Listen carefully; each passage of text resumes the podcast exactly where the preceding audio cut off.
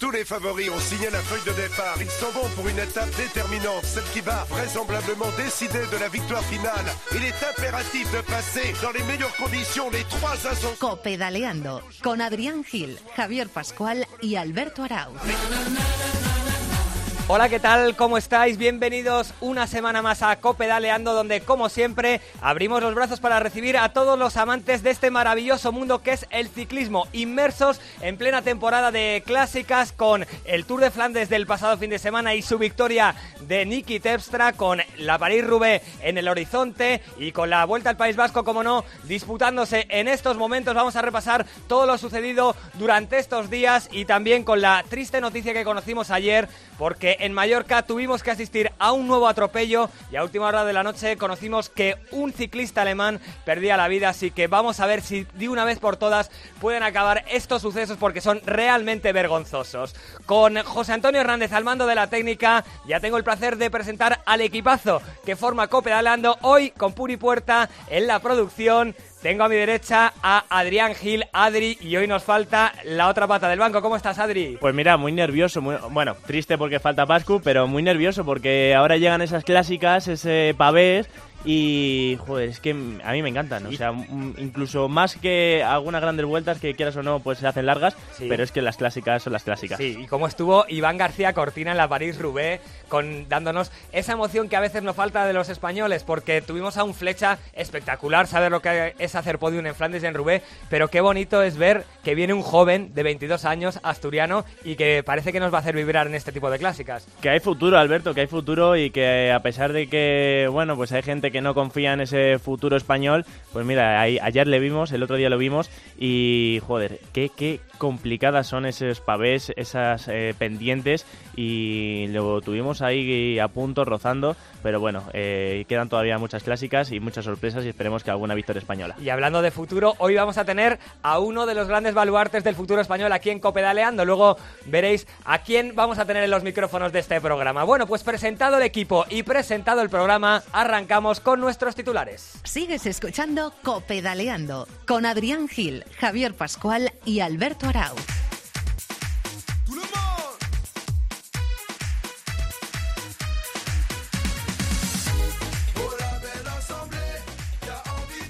Lo contábamos al inicio, estamos inmersos en plena vuelta al País Vasco con la disputa de la penúltima etapa, Adri. Y con el esloveno Roglic como gran candidato a la victoria final tras la gran contrarreloj que hizo ayer. A falta de dos etapas para el final, aventaja en 34 segundos al francés Alaphilippe, que se llevó las dos primeras etapas de la carrera. Gorka Izaguirre y Mikel Landa parecen las únicas bazas españolas para tratar de inquietar a Roglic. El guipuzcoano del Bahrein Mérida es quinto en la general a 1.42, mientras que Landa, que ayer cedió mucho en la crono, tiene que recuperar un minuto y 51 segundos si quiere ganar la vuelta. El pasado domingo, Niki Terpstra confirmó el enorme dominio del equipo, del equipo Quick Step en el Tour de Flandes. El ciclista holandés ganó el segundo monumento de su carrera por delante del danés Pedersen, que con solo 22 añitos demostró una enorme calidad. El podium lo completó el belga Philip Gilbert. También lo hablábamos en la presentación, el asturiano Iván García Cortina nos hizo vibrar gracias a una larguísima escapada. Y tan solo 22 añitos, eh, Alberto Cortina afirmó con el que el ciclismo español tiene en él al heredero de Juan Antonio Flecha para las clásicas del pavé.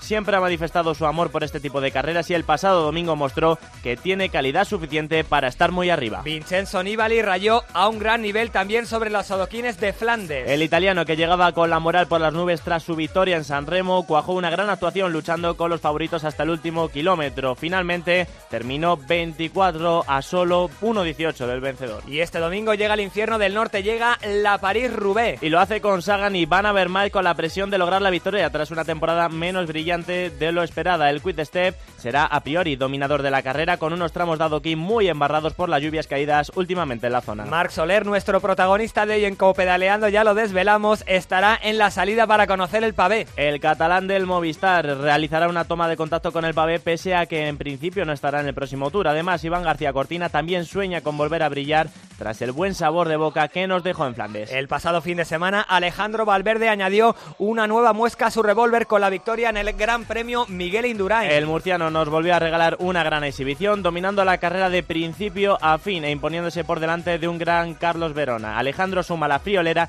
de nueve victorias en lo que va de temporada. Y es que Valverde Adri estuvo en la prueba navarra después de renunciar a estar en el Tour de Flandes. A pesar del movimiento iniciado en redes sociales para que el murciano estuviera en la clásica belga, finalmente el equipo y el ciclista decidieron que lo mejor era no participar. Hablaremos ahora sobre esto en nuestro tertulión. Y terminamos con una de esas noticias que jamás nos gusta contar porque ayer, como decíamos, se produjo un nuevo atropello a ciclistas, esta vez en Mallorca. Fue cerca del municipio de Capdepera cuando una mujer atropelló a 15 ciclistas dejando a 9 de ellos heridos. Ayer a última hora se certificó el triste fallecimiento de uno de los ciclistas. La conductora mallorquina dio positivo y esta misma tarde ha sido detenida, está en las dependencias de la Guardia Civil y mañana va a pasar por el juzgado. Y Adri, seguimos sudando, eh, eh, sumando seguidores a la familia de Cope Daleando. Ya sabéis que podéis seguir toda la actualidad a través de nuestro Twitter. Somos ya más de 13.400. Es una maravilla teneros ¿eh? al otro lado, casi nada, no. Es un espectáculo, ¿eh? Ver cómo, cómo nos sigue la gente y cómo interactúa y estamos tremendamente agradecidos. La gran afición que hay al ciclismo. Sí, señor. Y cuéntales a nuestros oyentes, Adri, cómo tienen que hacer para dirigirse a nosotros. Pues ya sabéis que tenemos abiertos todos los canales de comunicación entre vosotros y esta redacción donde esperamos vuestros comentarios, propuestas, críticas, todo lo que queráis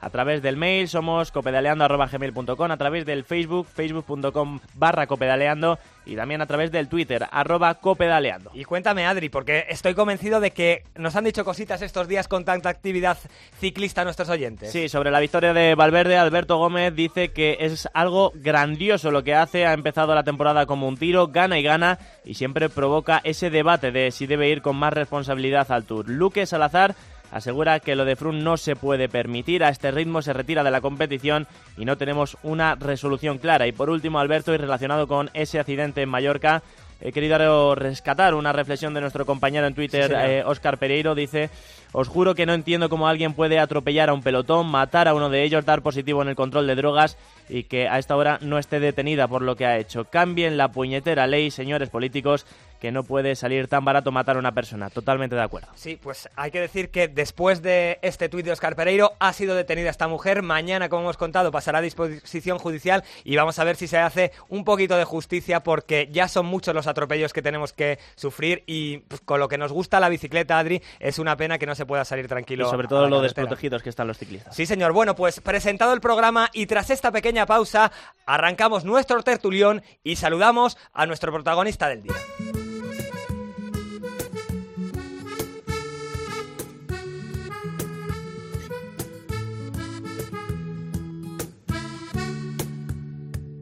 Hoy voy a contar la historia del arrepentido. Repitan conmigo, copedaleando, copedaleando. Las bicis en la cadena Cope, Contador, Valverde, Fron, Frun, como quieran. Las bicis en la cadena Cope, copedaleando. Si saltas vives. Antes de saludar a nuestro protagonista de hoy en Copedaleando, vamos a presentar ya a nuestro tertulión y empezando siempre por el responsable, aunque no le guste, del ciclismo en la cadena COPE. ¿Cómo estás, Eri? Muy buenas. Hola, muy buenas. Hay que actualizar esto de Corochano porque Contador se ha retirado, Froome está como está. Lo único que vale y que valdrá dentro de 20 años es Valverde. Valverde, es verdad, es verdad, nos lo apuntamos. También vamos a saludar, hoy está de vacaciones Quique Iglesias, le hemos dado descanso. Vamos a saludar al gran Rubén Martín. Hola, Rubén, ¿cómo estás? Hola, muy buenas tardes. Ya veo que somos hacendado también para el ciclismo, ¿no? O sea, estamos cuando no está aquí Iglesias. Heriberto, hemos quedado para esto, ¿eh? ¿No crees tú que me acaba de gustar a mí lo de esto de hacendado? ¿eh? No, el plan B. No, somos otra marca. Dentro de la misma gama de productos. Nutrespa. Ya sabes que las marcas son muy importantes. Hombre, claro. Y saludamos también a nuestra compañera de Movistar Plus y tertuliana del partidazo, Mónica Marchante. Hola, Mónica, ¿cómo estás? Hola, muy buenas. La Mónica. Y también al que más sabe de esto, porque ha sido ciclista y también comentarista de esta casa, Luis Pasamontes. Hola, muy buenas. Hola, buenas tardes, ¿qué tal? Bueno, pues antes de saludar, como digo, a nuestro protagonista de hoy, vamos a hablar un poco sobre lo que hemos vivido los últimos días. Venimos del el Tour de Flandes, tenemos en el horizonte a la París-Roubaix, estamos en plena vuelta al País Vasco con una etapa preciosa, por cierto, a la que le restan ahora mismo 16 kilómetros, pero el gran debate que se ha suscitado en el mundo del ciclismo en los últimos días fue la presencia o no de Alejandro Valverde en el Tour de Flandes. Le vimos hacer una gran clásica a través de Flandes. Eri estuvo con los especialistas, con los mejores. Y al final no estuvo en Flandes, no sabemos si fue decisión del equipo, si fue suya, si fue compartida. ¿A ti qué te pareció? ¿Debería haber estado en Flandes? Está bien que, siga el calendario que tenía marcado. ¿Qué, impresión tienes tú? No, yo creo que al final, si la historia era probar el adoquín con el a través de Flandes era suficiente. Lo otro ya es una cuestión de igual hasta asumir riesgos mayores de los que tienes que asumir. No deja de tener una edad Alejandro Valverde, por muy bien que esté de forma, y yo creo que corriendo una de las dos que venían muy seguidas, yo creo que es suficiente para, para probar el pavé y ya está, y verse un poco por dónde hay que pasar, el aprender cosas que ya tiene que ir sabiendo, pero siempre está bien el adecuar el, el material que va cambiando mucho a, las necesidades de una etapa así como la que se va a dar en el Tour de Francia. a mí me parece más que suficiente. Rubén, ¿tú te quedaste con las ganas de ver a Valverde en Flandes o, también lo ves bien? Sí, no, eh, eh, me parece bien, es lo que dice Eric, que si es para probar tenía con la anterior de Flandes, pero es que sabes lo que pasa, que yo creo que este año la primavera, salvo que Quick se equivoque, es que es todo para ellos. Si es que el otro día, el otro día hizo Bon en tercero y había sido su era su plan B. O sea, yo, yo no termino de, entender cómo les va tan bien a estos tipos. Y es que para, para la Palis Rubé de este fin de semana es que pasa lo mismo. Es que tienen a Estibar y tienen a Terpstra que viene de ganar el Tour de Flandes. Y su número uno va a ser otra vez eh, Gilbert. O sea, es, que es flipante, tienen un equipazo. Mónica, tú que conoces bien al Movistar, mm, ¿de quién fue la decisión de no ir a Flandes, tú crees? ¿El propio Alejandro? ¿Quizá los directores? ¿Por qué no estuvo Alejandro en Flandes? A ver, yo creo que fue una decisión del equipo. Eh, yo creo y me consta que Alejandro tiene muchas ganas de correr esta carrera. También es verdad que quizás, eh, hablando de lo que estabais diciendo ahora, ¿no? que Quip Step siendo dominador de la carrera, como se sabía que lo iba a ser, pues al final igual estás corriendo un riesgo innecesario. Quizás no sea este el mejor año para correrla. Y luego también no hemos dicho una cosa que, que es muy importante, que habrá quien le suene excusa, pero yo creo que en este caso no lo es en el Gran Premio Indurain se homenajeaba a una leyenda de este deporte, a José Miguel Echavarri, y yo creo que el equipo sí que puso especial atención e interés en que Alejandro estuviera en ese homenaje que era justo 24 horas antes de, Flandes, ¿no? Entonces yo creo que entre unas cosas y otras se decidió que este año no iba a ser el año. ¿Y Luis, tú cómo lo ves?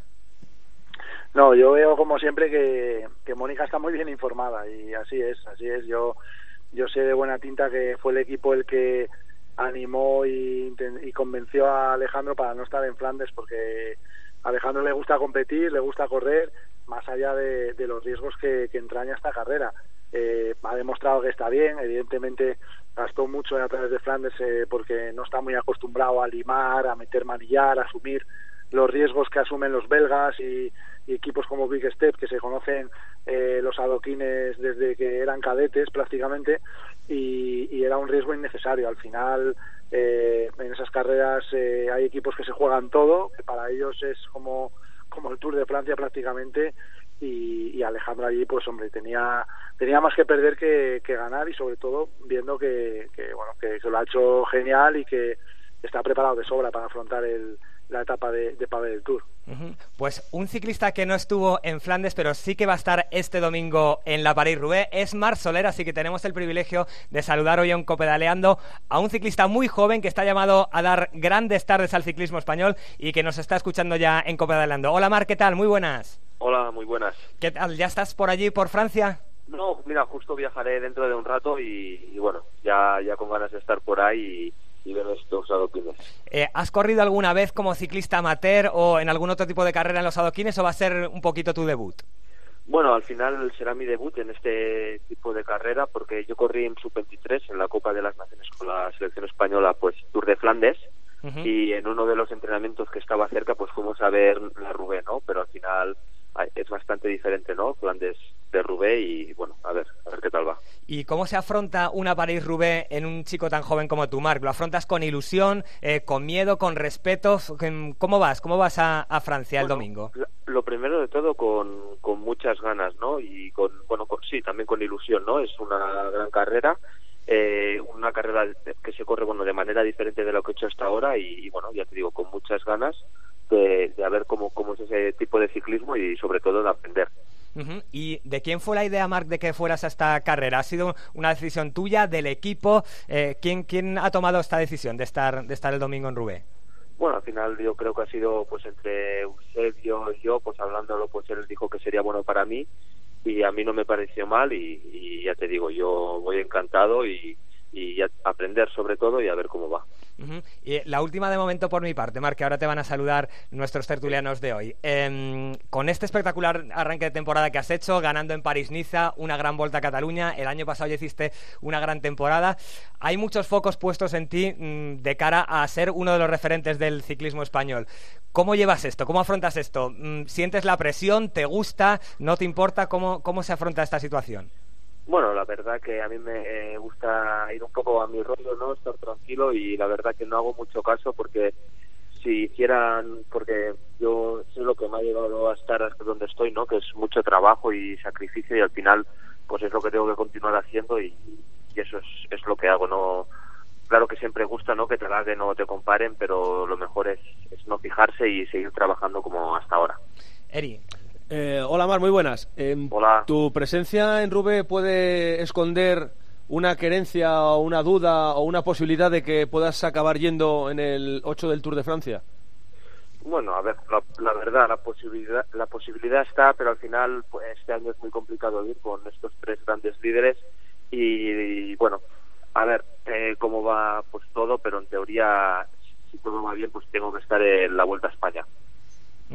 Eh, Rubén, Bueno, yo eh, le diría a Marc que de- a partir de ahora dejara de escuchar a todos los periodistas para que no le vuelvan loco. En ello está, ya, ya lo he dicho, me gusta ir a mi rollo. ¿Qué más quieres? Claro, claro, con lo de sucesor, el nuevo no sé qué. Y le quería preguntar, porque en, la- en las páginas de prensa esta semana eh, se ha hablado del sucesor de Contador, que es el propio Contador dijo que era su sucesor, y el nuevo Indurain. Y le quería preguntar a Marc qué cree él que tiene de cada uno de estos dos.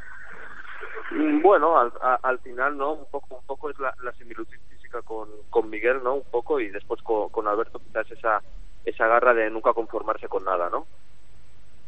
Mira. Luis, Hola Marc, muy buenas. Hola, Eh, muy buenas. Nada, yo por lo primero, eh, ya que he participado en la París Roubaix, ya te lo habrán dicho muchos compañeros, pero un consejo es que disfrutes al máximo no solo de la carrera, sino de todo lo que vas a vivir mañana en la presentación y, y en el camino hasta el control de firmas, que, que es espectacular lo que, lo que allí se vive y para un corredor joven como tú, seguro que será un momento inolvidable. Y luego quería preguntarte también, pues, en qué corredores has eh, intentado apoyar. Eh, bueno, tienes ahí a Chente, que, que también ha participado en bastantes Rubés, eh, Rojas. Imagino que habrás pedido también algún algún consejo, algún detalle de, de estos veteranos y de estos corredores experimentados que con los que compartes equipo. Sí, al final desde que pues, yo llegué en el Movistar, ¿no? Son estos compañeros pues más mayores de los cuales los pequeños detalles que muchas veces no te das cuenta, ¿no? Al principio y que cuando va pasando el tiempo pues dices, hostia, pues es, es importante, ¿no? Esos pequeños detalles es eso, ¿no? Ir, fijándose y te dan pequeños con- consejos todos, ¿no? No solo uno o dos, y al final son todos y, y aprendes de todos y, y bueno, eh, todo eso suma y yo creo que hace que después hace pues pues que uno sepa, depende de qué circunstancias, no hacer alguna cosa u otra. Mónica. Bueno, yo quería preguntarle a Marc eh, si crecer, poder crecer o tener la suerte de crecer en un equipo cuyos líderes pues están muy bien definidos y también ellos cargan un poco con la presión de, de ser líderes como Nairo, como, como, como Alejandro Valverde, aunque este no tiene tanta presión, o como Miquel, eh, ¿eso te da, mm, digamos, cierta tranquilidad eh, y cierto recorrido para crecer sin presión y de ahí también que estés empezando a recoger frutos, como por ejemplo en la París-Niza? Sí, yo creo que eso es un poco, ¿no? Porque al final estos equipos con grandes líderes, ¿no? Eh, tienen la suerte de no depender, ¿no? De resultados, de resultados de toda la otra panti- plantilla, porque un poco ellos son los corredores que se encargan, ¿no? Y claro, al no tener esa presión y poder poder estar más tranquilo, pues eso hace que que uno no tenga prisa y después salgan las cosas como están saliendo de momento, que creo que está, está muy bien. Yo quería preguntarte, Marc, mm, por cómo es correr con Alejandro Valverde. Aquí se nos agotan los elogios, mm, cada año que pasa parece que está mejor, pero tú que, que convives con él de cerca y que vas con él a las carreras, has estado Parece con no, él- él dice que está mejor. Sí, sí, sí, lo, di- lo dice él mismo. ¿Cómo es? ¿Cómo es correr con un, con un tío tan, tan impresionante como Alejandro?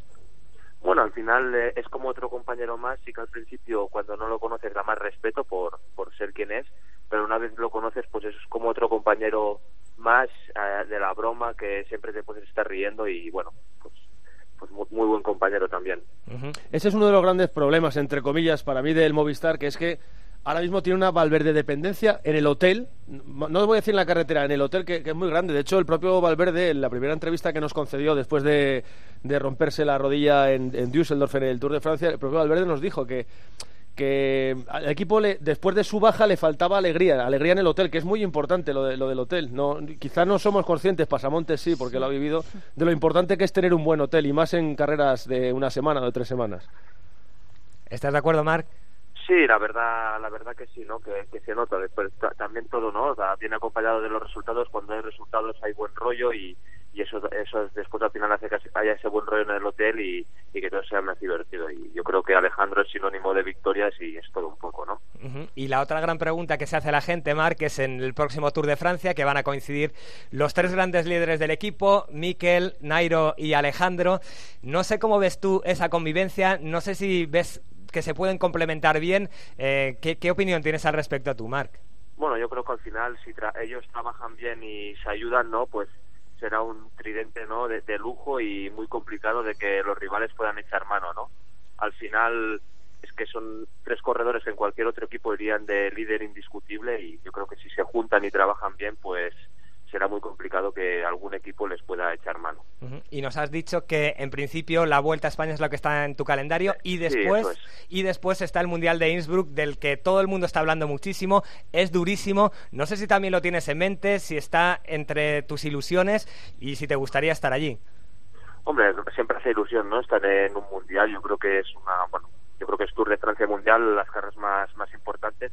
Siempre hace ilusión y y ojalá pues más en un mundial duro, ¿no? Pero ya te digo, se tiene que seguir trabajando y que todo vaya bien. ¿Queréis algo más para Marc? ¿Una última? No, yo simplemente quería decirle que, que bueno, que lo que comentaba un poco Rubén, ¿no? Que, que él es único y no significa ser único eh, pues eh, prepotencia que, que no se compare con nadie, que evidentemente puede tener unas características de altura o haber ganado una París-Niza eh, con la misma edad que, otros grandes campeones, pero que busque, que, busque su propia esencia como está haciendo, que, que seguro que, que nos deleitará con, muchas carreras importantes eh, en lo más alto como no como ya nos está deleitando y que bueno que busque que busque su propia esencia más que compararse con otros. Bueno, Mar, pues te agradecemos un montón que hayas estado con nosotros hoy en Copedaleando. Te deseamos suerte para el domingo en la París-Roubaix y también para todo lo que resta de temporada, ¿vale? Vale, muchas gracias. Y por, la cunetilla.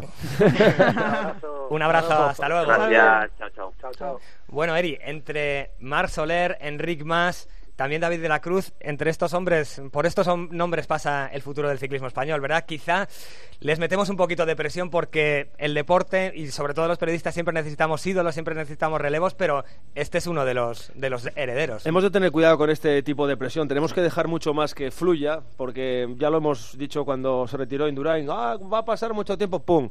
Y vinieron, vino Pereiro, vino Contador, vino Carlos Sastre, siempre ha habido. Entonces yo creo que hay que dejar mucho fluir esta historia. Eh, más que nada, me quedo con unas palabras que dijo Aymar Zubeldia en su rueda de prensa de despedida durante el Tour de Francia, que él dijo que fue un poco víctima de esta presión, de esta necesidad que tenía el ciclismo español de encontrar eh, un referente después de, Miguel Indurain. Entonces, vamos a dejar que fluya. Hay varios ciclistas que tienen muy buena madera, que no solo son futuro, sino que son presente, y mientras eh, dejemos fluir ese presente, pues ya se irán situando cada uno en lo suyo. Yo creo que lo que tenemos el lujo en esta temporada eh, que nos toca vivir, en esta era de ciclismo que nos toca vivir, es que podemos ilusionarnos en todas las carreras. Estas clásicas de la Copa del Mundo, lo que era la Copa del Mundo antes, de adoquines y demás, para nosotros era como una cosa rarísima. Y bueno, pues ya nos hemos dado el gustazo de ver a Herbiti entrar muy arriba en una Rubé.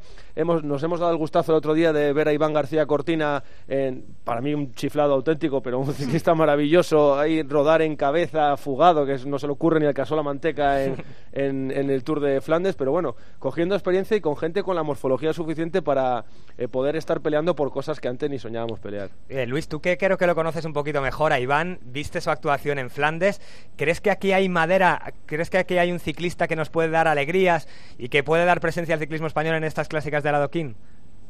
Sí, sí, además, bueno, es que lo está haciendo, es que lo que visteis el otro día no es fácil, esas, en esas carreras la fuga eh, está muy disputada, hay un grupo de corredores eh, que, que, se guardan y que, que, están al final y luego entre los que me incluía yo había un grupo muy grande de corredores que, que nos matábamos por entrar en la fuga porque sabíamos que que daban manera de ser protagonistas, porque al final iba a ser muy complicado estar y, y van a demostrar estando ahí que, que, tiene madera, además disfruta mucho en, en este tipo de, de carreras, es un loco, le encanta el mountain bike, a veces hay que estar eh, frenándole un poco para que en el invierno pues no se tire por, por, demasiados precipicios pensando en su integridad física, o sea que él allí lo pasa pipa, ¿no? Y veíais el otro día al corredor que iba con el de fuga del guanti eh, con chaleco, manguitos, y él iba ahí con sus brazos al aire, sin guantes, y, va tan campante, ¿no? Me hablé el otro día con él para, para desearle suerte en Rubé y está encantado, está viviendo un momento increíble. El equipo también es muy importante porque le están dando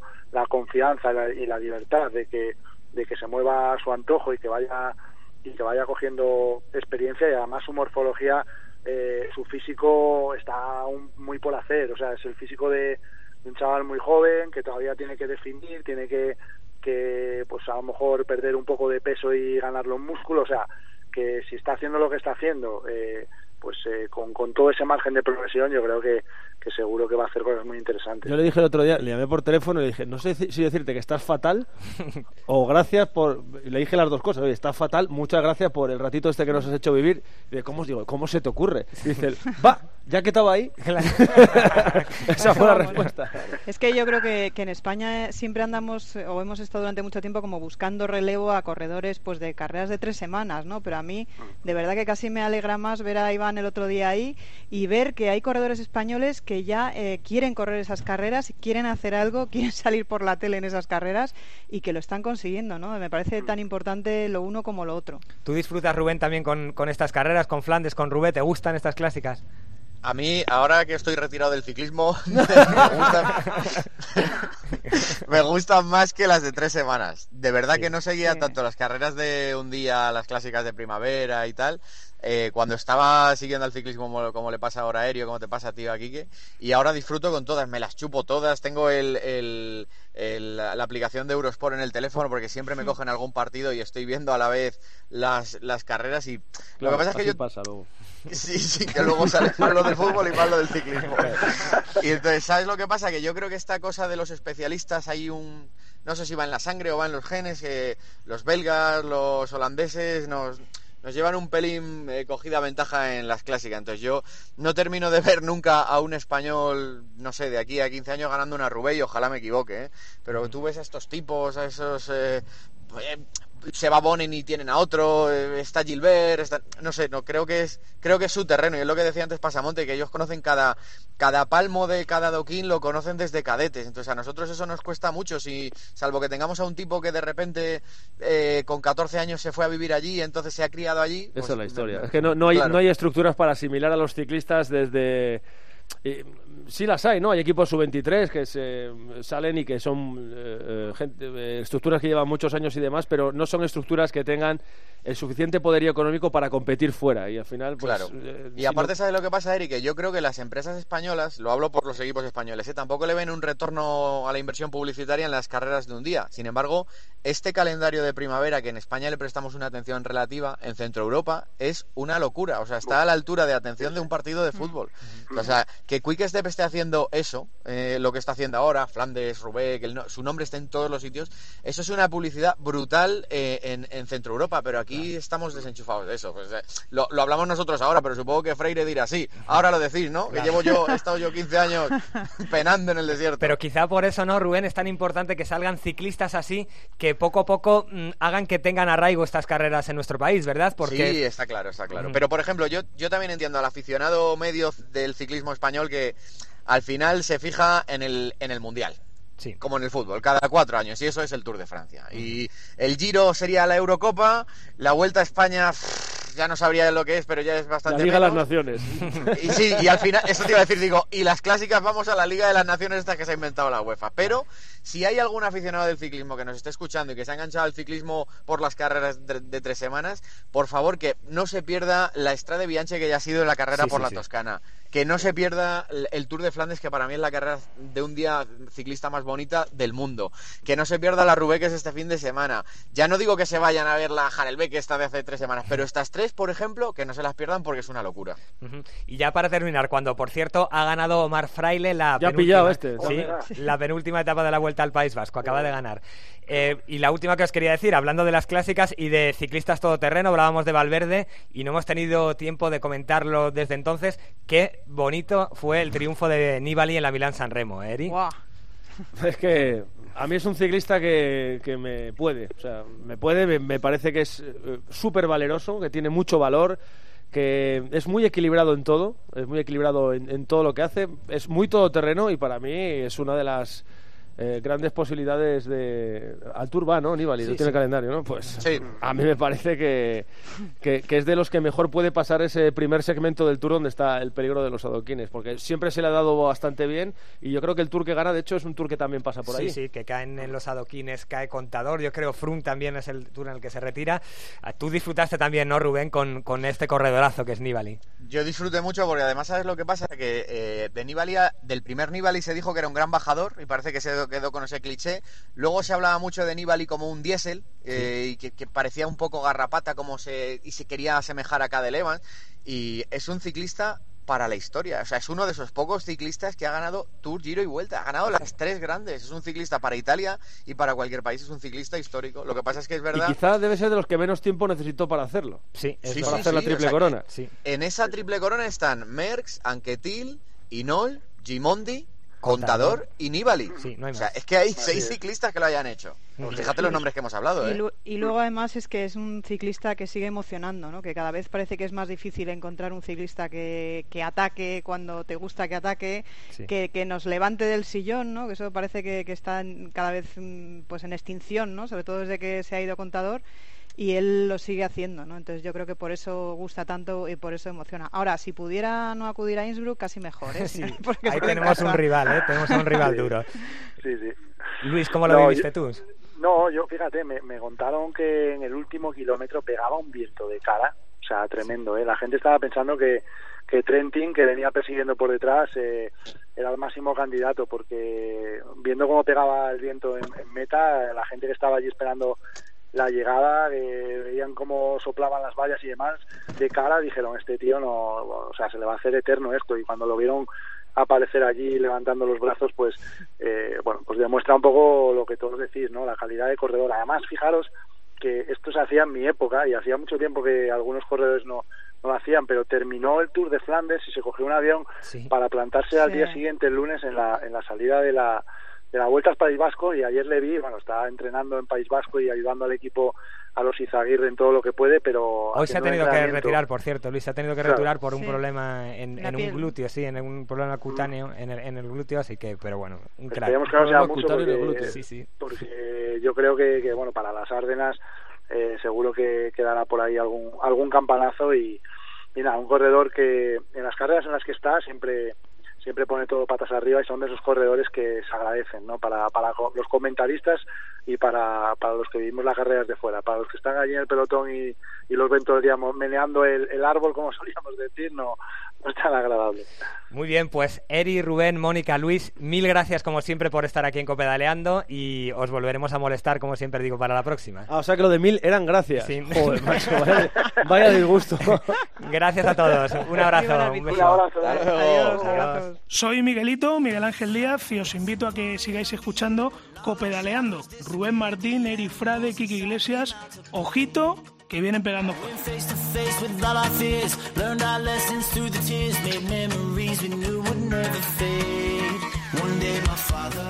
Y Melchor Mauri, Adri, ha presentado su equipo para la Titan Desert. Dos ganadores de la Titan Desert como son Diego Tamayo y Ana Ramírez son las grandes bazas del equipo dirigido por el ganador de la Vuelta a España en el año 1991. La prueba comenzará el próximo 29 de abril. Colombia pendiente de su doble medallista de oro olímpico de ciclocross, Mariana Pajón. Según declaró su hermano y responsable de prensa, Miguel Pajón, todo hace indicar que Mariana sufre una mononucleosis, pero señala que en términos generales se encuentra bien, aunque con dolores de cabeza y un poco de malestar. Se espera su regreso al 100% para el mes de mayo. Ana van der Breggen se lleva el Tour de Flandes femenino. La holandesa firmó la sexta victoria para su país. La primera española fue Alicia González que acabó en el puesto 38. También vimos como la campeona de España, Seila Gutiérrez, tuvo una aparatosa caída al chocar contra un semáforo y se vio obligada a abandonar. Doble cita con la Copa de España de Ciclismo adaptado este fin de semana. Será en Tomelloso el sábado 7 de abril. Se celebrará la primera competición del certamen nacional, mientras que en la jornada siguiente, el domingo 8 de abril, en Arcas, Cuenca, tendrá lugar el Gran Premio de Tierra de Dinosaurios. Y hemos conocido a Adri hace unos minutitos que vamos a volver a ver a Alberto Contador sobre una bicicleta. Va a ser en la Love Tiles Douro Gran Fondo, que es una carrera que se disputa en Portugal de 165 kilómetros y Contador va a vestir el dorsal número uno, así que una maravilla. Qué alegría sea volver a verlo en la bicicleta. en este tipo de carreras, ver a Contador montando bicicleta. Bueno, pues hasta aquí llega el copedaleando de hoy. Nos hablamos, nos escuchamos la semana que viene con el fin de la vuelta al País Vasco, con la París-Roubaix seguro que con muchísimas más cosas que contar. Muchas gracias por estar ahí como siempre y hasta la semana que viene.